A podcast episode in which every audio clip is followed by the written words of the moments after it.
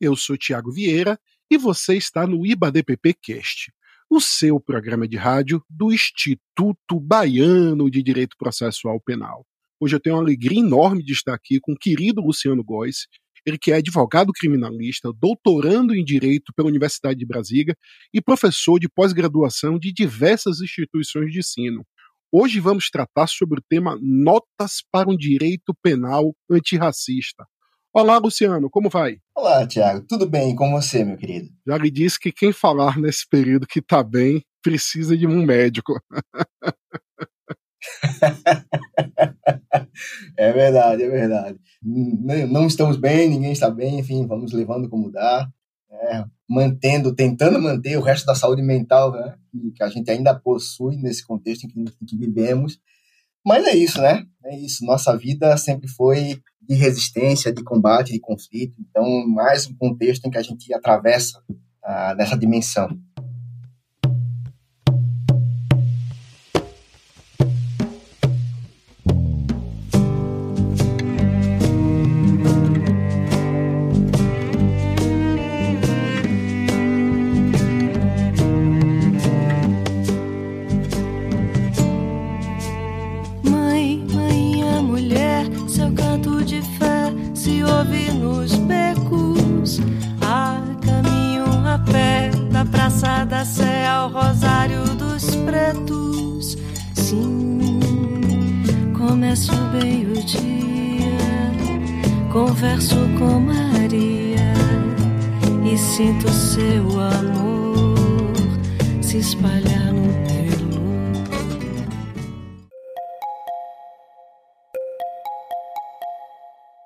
Muito obrigado, professor, por aceitar esse convite. Vamos lá com a primeira pergunta, para que os nossos ouvintes possam entender o que é um direito penal antirracista. Bom, Tiago, um direito penal antirracista, antes de mais nada, ele é um antidireito penal. O direito penal ele é um instrumento de controle do nosso sistema, uh, sistema de controle racial. Então, ele vai, vai ser mobilizado tanto no âmbito formal, e aí nós temos a seletividade racial explícita, o genocídio do, do povo negro também né, de modo evidente. Isso nos mostra que é impossível nós combatermos essas uh, manifestações racistas né, com um direito penal produzido pela estrutura racista.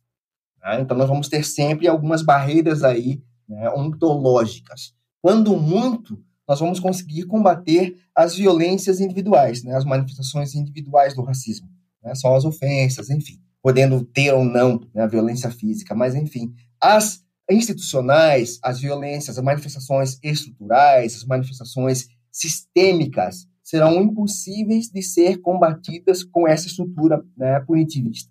Então, desfazer esse instrumento de controle racial né, é urgente para nós combatermos o racismo em sua raiz, né, na sua radicalidade.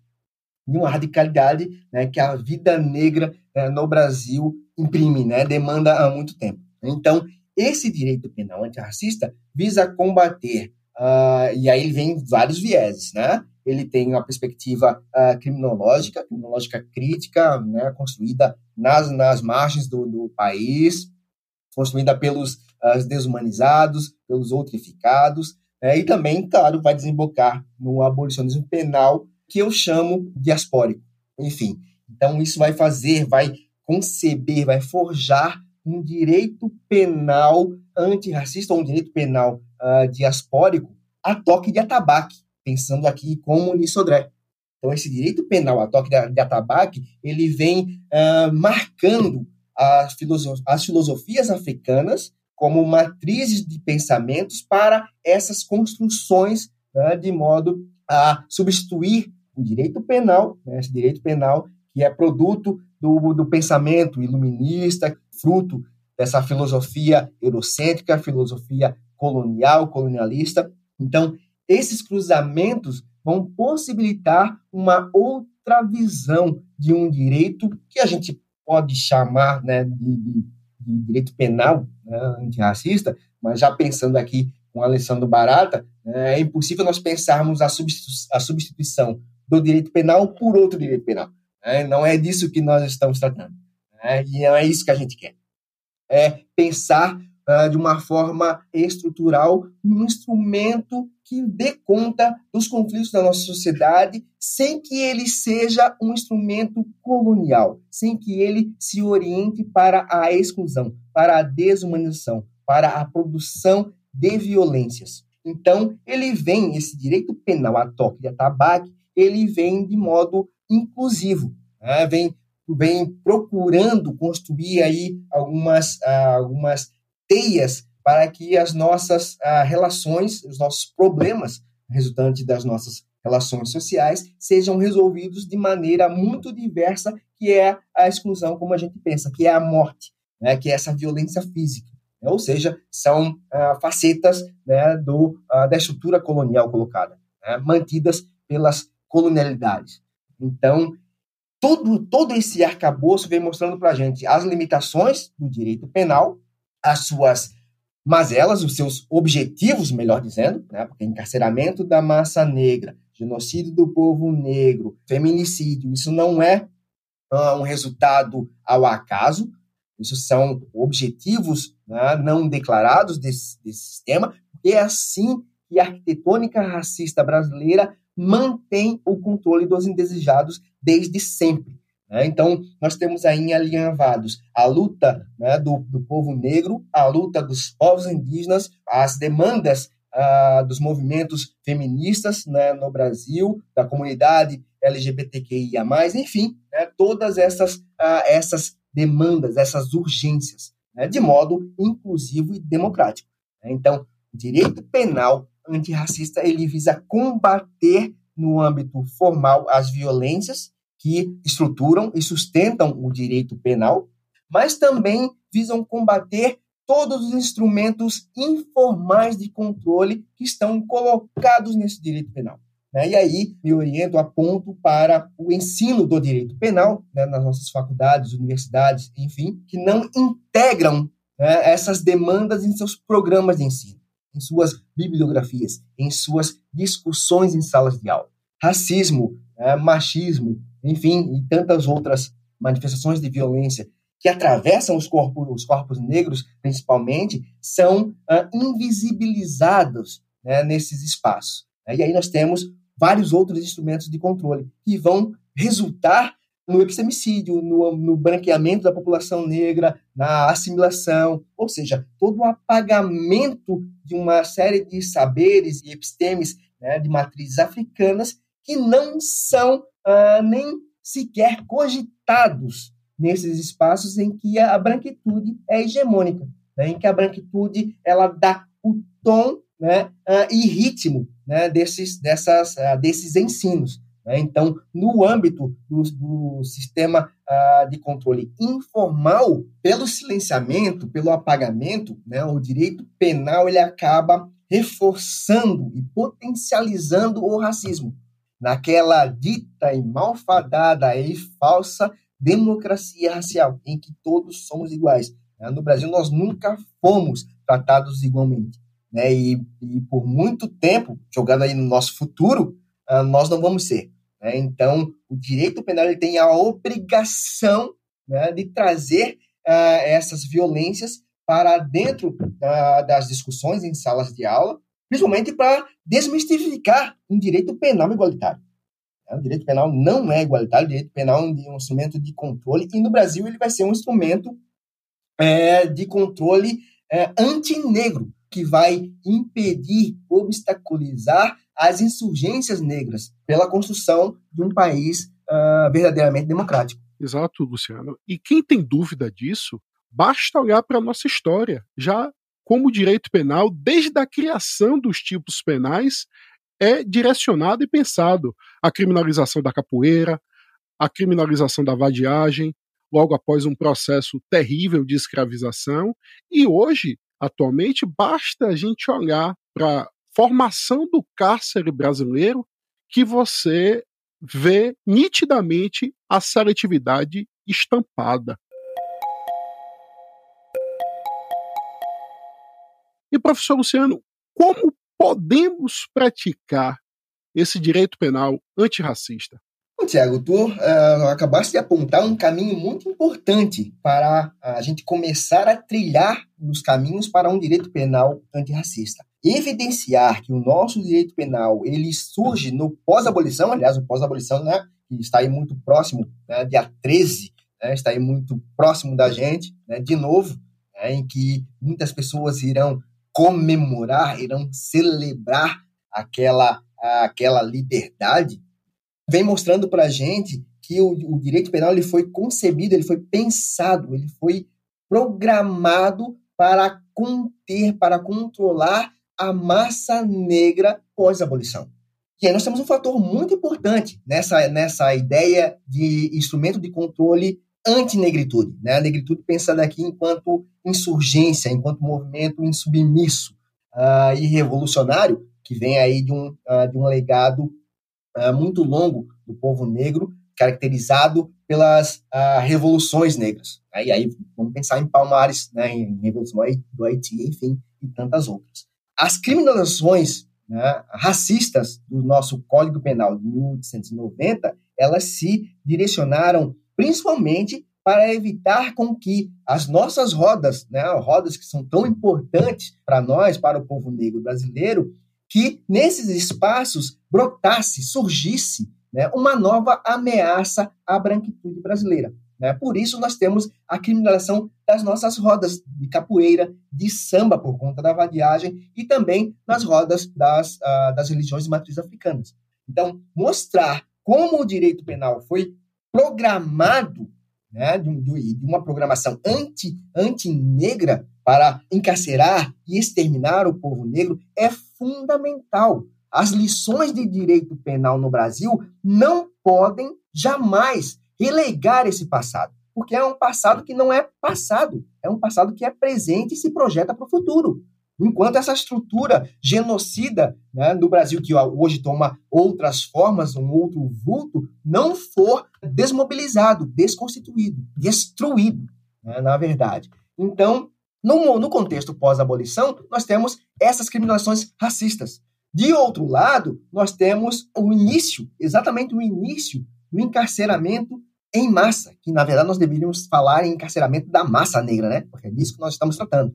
É, é o cárcere em massa de corpos negros que vai reconstituir as senzalas, né? Ou seja, é um instrumento de controle de corpos negros, controle de corpos indesejados aquele contexto né, pós-abolicionista. Não é à toa, então, Tiago, que nós temos no Código Penal de 1890, no seu artigo 45, o trabalho obrigatório. Ou seja, nós temos uma mudança imediata do perfil dos encarcerados no Brasil no pós-abolição.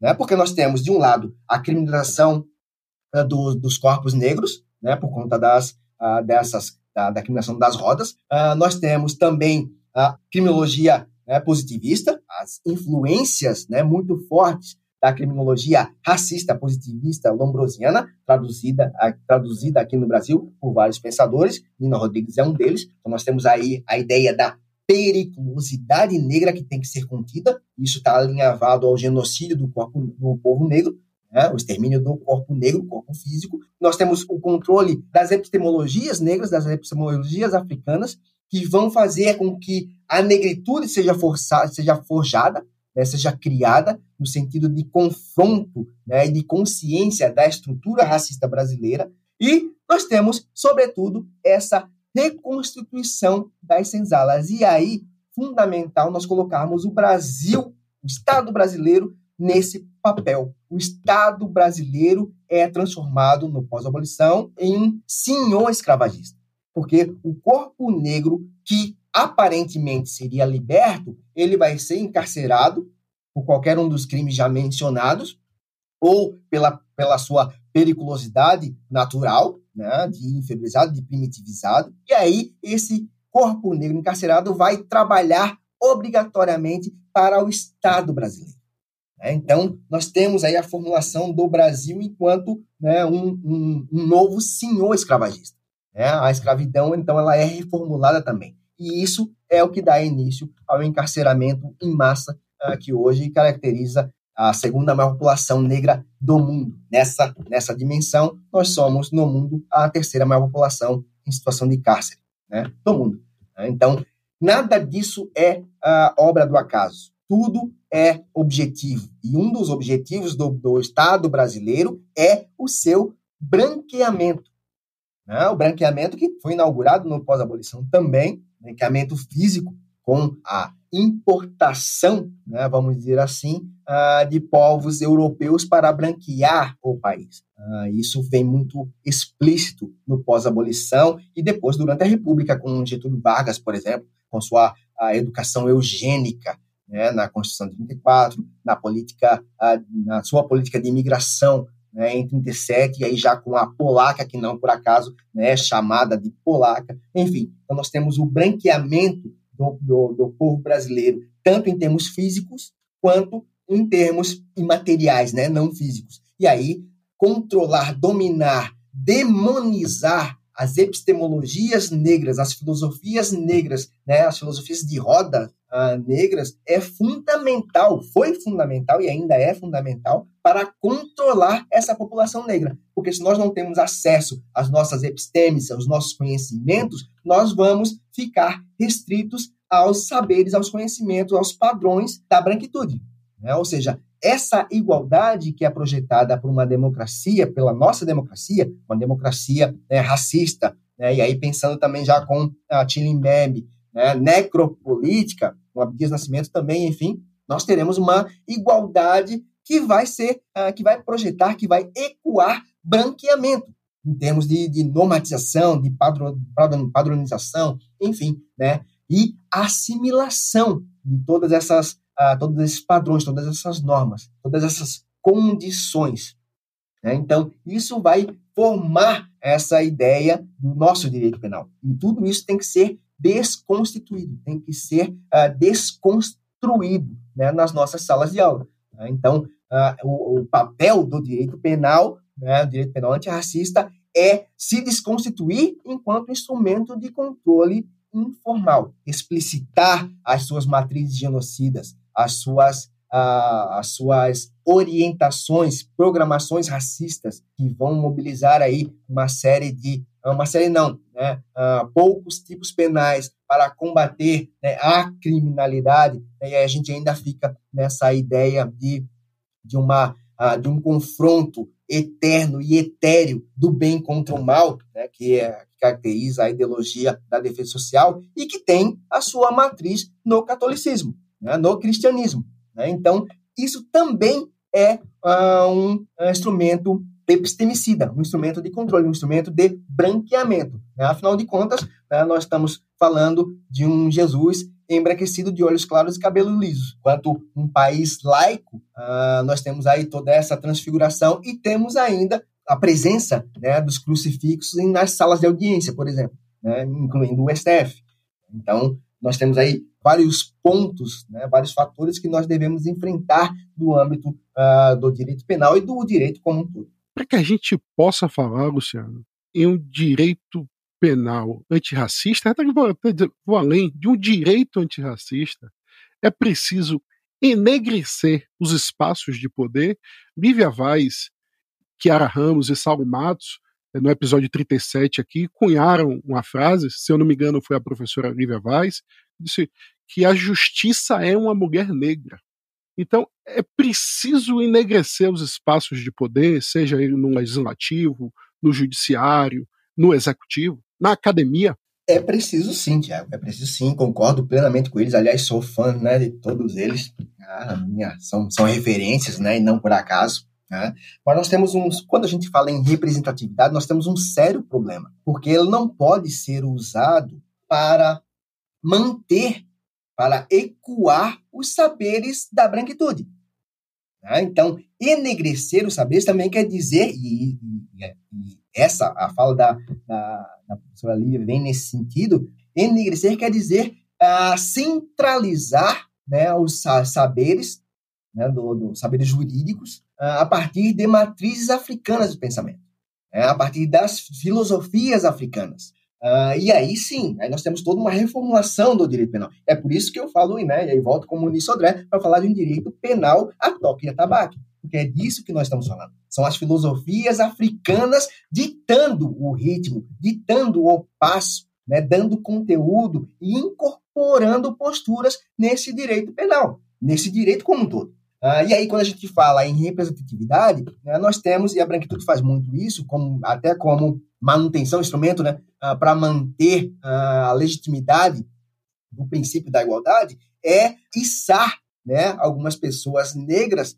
né, para, para alguns espaços e que, que essas pessoas negras vão uh, continuar reproduzindo todos, uh, todos os, os discursos de dominação. O contexto em que a gente vive, o contexto pós-democracia racial, né, em que a gente vive, não, não dá mais para falar em, em democracia racial, né, já que nós temos um presidente que ratifica o racismo, né, declara o seu racismo, isso vai impulsionar, vai legitimar né, o racismo dos seus uh, dos seus seguidores, né, nós temos essas figuras colocadas em algum espaço.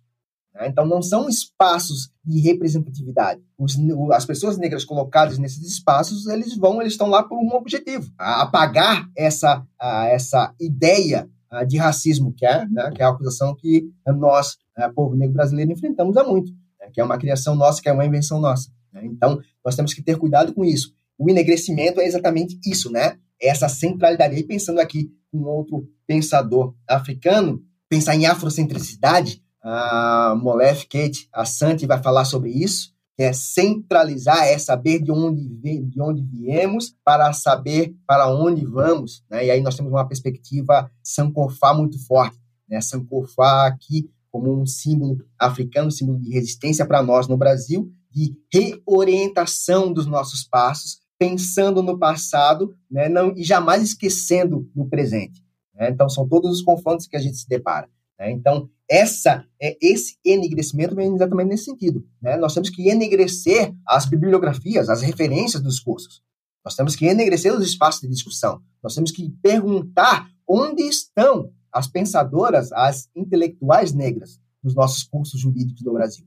Nós temos que pensar, nós temos que questionar, nós temos que problematizar onde estão os intelectuais negros ah, nos cursos jurídicos do Brasil. Como que a gente constrói todo um pensamento jurídico que fica dando voltas em si mesmo, que é orientado dos, desde o centro, né, desde a Europa para, ah, para os Estados Unidos, e depois chega aqui como uma série de tradução, né, mas mantém as suas matrizes centrais, né, mantém a colonização dos nossos pensamentos. E a gente não consegue pensar fora dessa caixa. Porque a gente pensar, pensar, um, pensar um direito penal uh, sem a filosofia alemã, por exemplo, é impensável para muitos de nós. Para a dogmática penal, isso é impossível. É, é algo uh, surreal para esse núcleo do direito penal.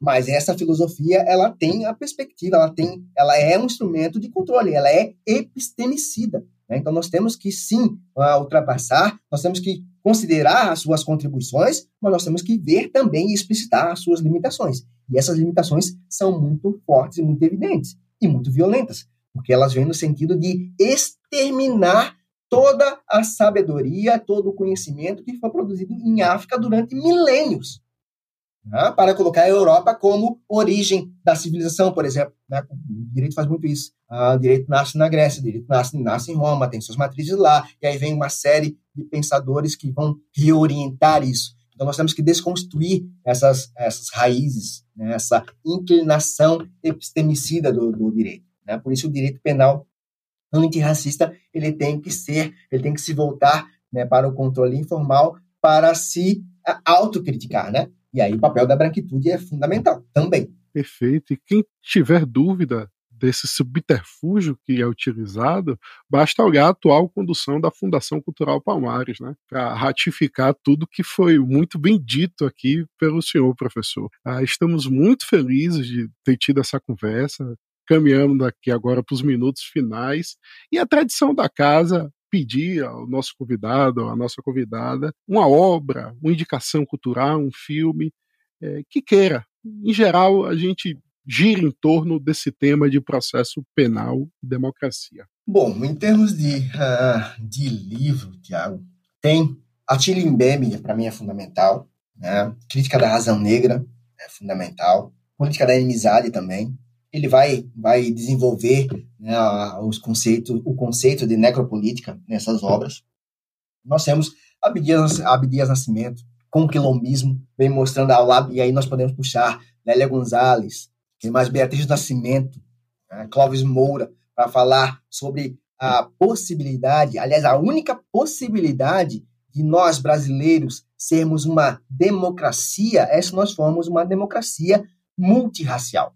Então, esses, esses pensadores, essas pensadoras vão, vão projetar exatamente a partir né, do quilombo, a partir do quilombismo, ah, como que a gente constrói, como que a gente reconstrói né, essa democracia. Porque, na verdade, é disso que nós estamos falando, é uma reconstrução. Né? O Abdias Nascimento é muito claro ao falar que o único período democrático, verdadeiramente democrático, do Brasil foi na República de Palmares. Né? Então, nós temos que reconstituir essa república para colocar, para pautar uma sociedade que reflita a nossa natureza, né? Nós somos é, plurirraciais. Então, o direito penal antirracista ele tem que beber nessas fontes para a construção de um pluralismo jurídico multirracial. Né? Porque não é impossível nós pensarmos o, o, o país, o Brasil, né? uh, com pensamento jurídico hegemonicamente né, que é refletido nas, nas ideias, é o que reflete né, as ideias, as premissas, os princípios uh, coloniais da Europa ou dos Estados Unidos. É preciso que uh, as epistemologias uh, africanas, de matrizes africanas, né, ou afrodiaspóricas, as matrizes do pensamento indígenas, né, sejam pautadas e sejam e tenham a sua juridicidade né, reconhecida, né, porque não, não são inferiores apesar de terem sido primitivizadas pelo, pelo pensamento né, da branquitude, aí a, a, a, assinatura científica da branquitude vem muito forte, né?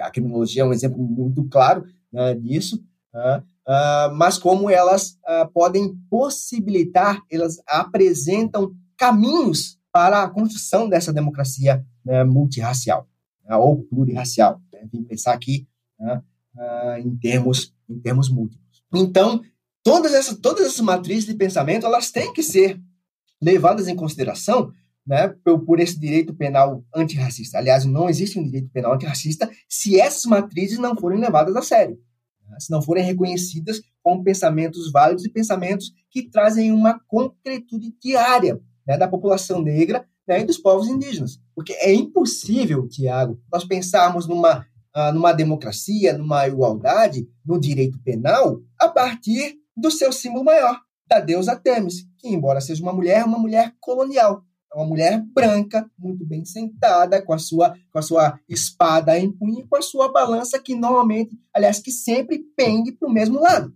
E isso fica muito claro quando a gente pensa, por exemplo, nos crimes raciais. Como a branquitude ela é absolvida dos, dos, dos seus crimes e como a a população negra, né, ela é criminalizada por vários fatores e fatores né, que têm a sua proporcionalidade, né, o seu dano, enfim, a sua insignificância muito bem clara. Né? Então, pensar uma, num direito penal antirracista, para mim, a gente só pode pensar nesse, num sistema de justiça a partir desses termos, né, a partir de Xangô, orixá da justiça em que o seu, o seu Oxê não é, ah, não tem preferência para um lado, né? inclusive recai sobre o próprio orixá, né? ah, sobre o próprio Xangô, né? orixá do, do, do, do trovão, né? Do, dos raios, enfim. E para complementar essa indicação em forma de aula, mais uma aula do professor Luciano Góes, eu queria indicar também os comentários críticos à Constituição da República Federativa do Brasil, organizado por Breno Tardelli, Gabriela Barreto, Maria Zapaté, o parceiro Salah Khaled Júnior e pelo professor Silvio Almeida, que Luciano Góes comenta né, o inciso 3 do artigo 5 que é, é, fundamental que seja respeitado no Brasil, né? um país em que 30% das audiências de custódia sequer é perguntado se houve atos de tortura. E, e, e o pior, Tiago, o pior, quando é perguntado, né, eu pensei isso várias vezes, né, enquanto, enquanto advogado, né, juiz, né, magistratura e Ministério Público né, não fazem nada a não ser questionar né, a palavra da vítima.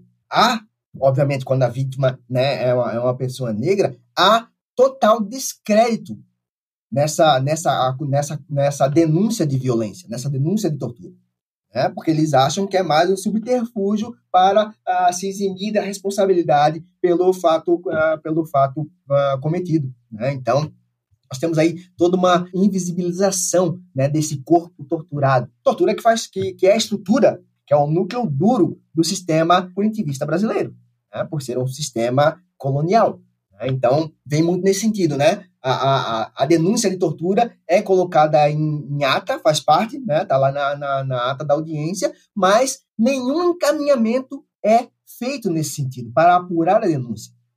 Né? Não há né, exame de corpo de delito, não há encaminhamento, enfim, não há boletim de ocorrência, não há nada, não há um pedido de informação, não há nada. Né? Então fica apenas né, registrado na ata que o, a, que o acusado é, denunciou a violência né, sofrida, mas nada mais do que isso. Já fica aqui, professor, renovado o convite para retornar ao IBADPP Cash para a gente tratar desses seus comentários, que eu já encomendei o meu livro e estou ansioso aqui para chegar e para a leitura.